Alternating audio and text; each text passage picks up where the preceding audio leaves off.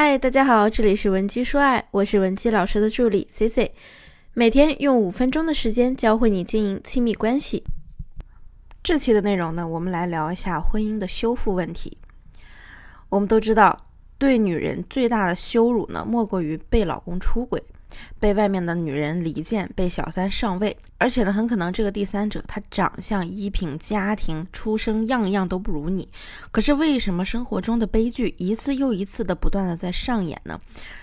究其本质，原因到底是什么呢？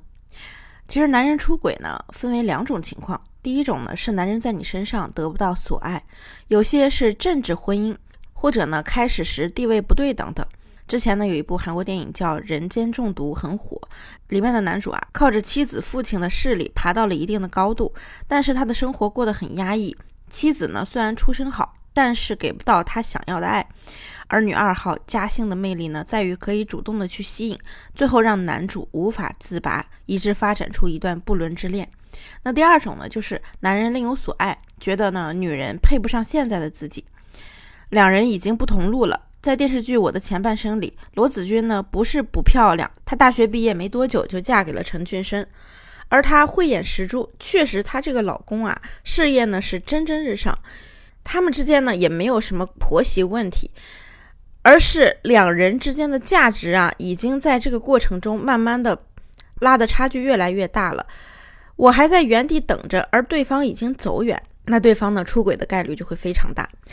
那么我们任何的情感问题都是有扭转的可能的。如果你的感情目前也处于，如果你的感情目前也处于困顿期，同学们可以添加我们的微信文姬零七零，文姬的小写全拼零七零，我们一定会有问必答。那么哪些特质容易让你成为被出轨的对象呢？第一，就是你不再是你自己了。在和很多案例的沟通过程中呢，我发现啊，很多女人身兼数职，既要做到好妻子，又要做到好儿媳，还要做到好母亲的角色，一直是围着家庭转，却恰恰忽视了最重要的一个人，就是自己。一个没有自己的人，别人也将失去他。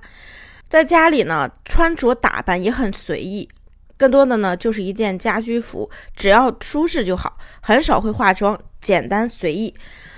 这和婚前的你是不是判若两人呢？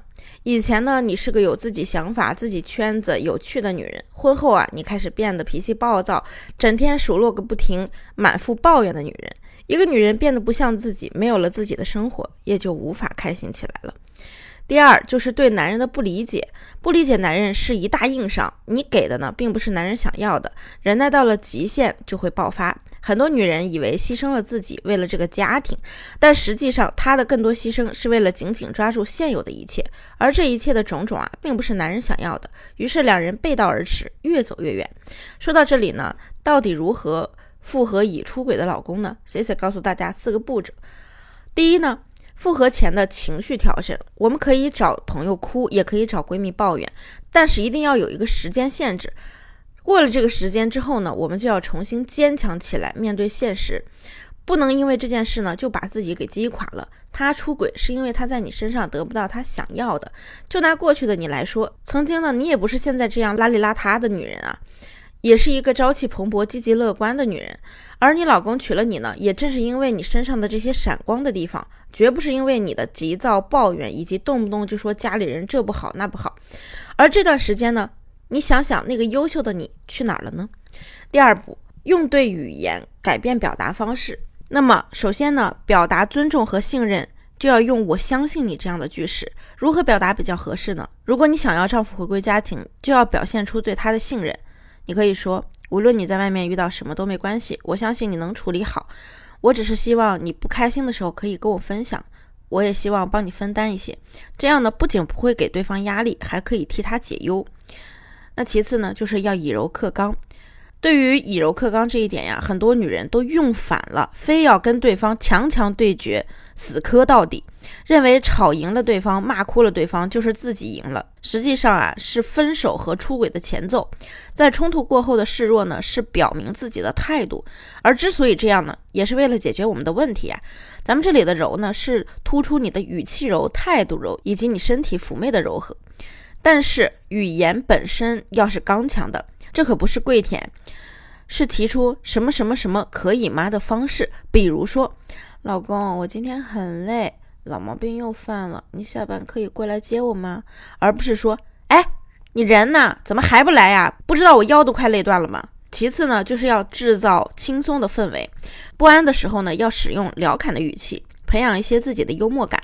我想，如果每次回家看到你老公一脸苦瓜相，你也顿时就没什么好心情了吧？心想自己是不是哪里又得罪他了？实际上呢，跟你根本无关。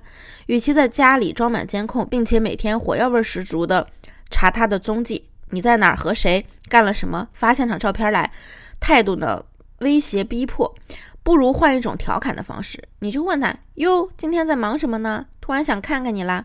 这个时候啊，男人他会心甘情愿的发视频过来，而不是服从命令一般。这个效果啊，可比被出轨、被分手好得多。第三步，那就是建设共同的区域，必要时呢要投其所好。他出轨了，那那一刻不可怕，可怕的是你不知道他为啥出轨，这就要冷静下来好好想想了。他是一个怎么样的人呢？他想要的是什么？从他的喜好去入手。他喜欢收藏，那咱们可以在藏品这方面下点功夫。他喜欢研究车，可以多在朋友圈秀下车的新款以及我们自己的见解。而共同区域的重点呢，是有他有你。如果他喜欢健身，你可以一起报个班，跟他一起学个瑜伽呀，或者陪练也不错。他喜欢厨艺呢，咱们也可以学一点料理，共同分享啊。最不济呢，两人可以共同养个宠物，当然一定要有责任心，养了呢就要养到底。闲暇的时候呢，一起旅游散步。这里要的是共同的爱好以及共同的话题。虽然它不是你的全部，但是两人一定要有所交集。第四呢，第四步呢，就是降低期望值，持之以恒。无论是哪种情况的复合，遇到最困难的一件事啊，都不是男方如何如何，而是女生容易在复合的途中放弃，觉得呢自己进步了一点点。就急着想得到男生的回报，如果男生一直不为所动，就会放弃。实际上，这样紧迫反而对复合不利。冰冻三尺，非一日之寒。要让男生看到是你持之以恒的改变，而不是暂时的。因为男生的心理调整需要一个过程，对你的看法改观也需要一段时间。那么，针对类似的情况呀，C C 为大家准备了万能的话术。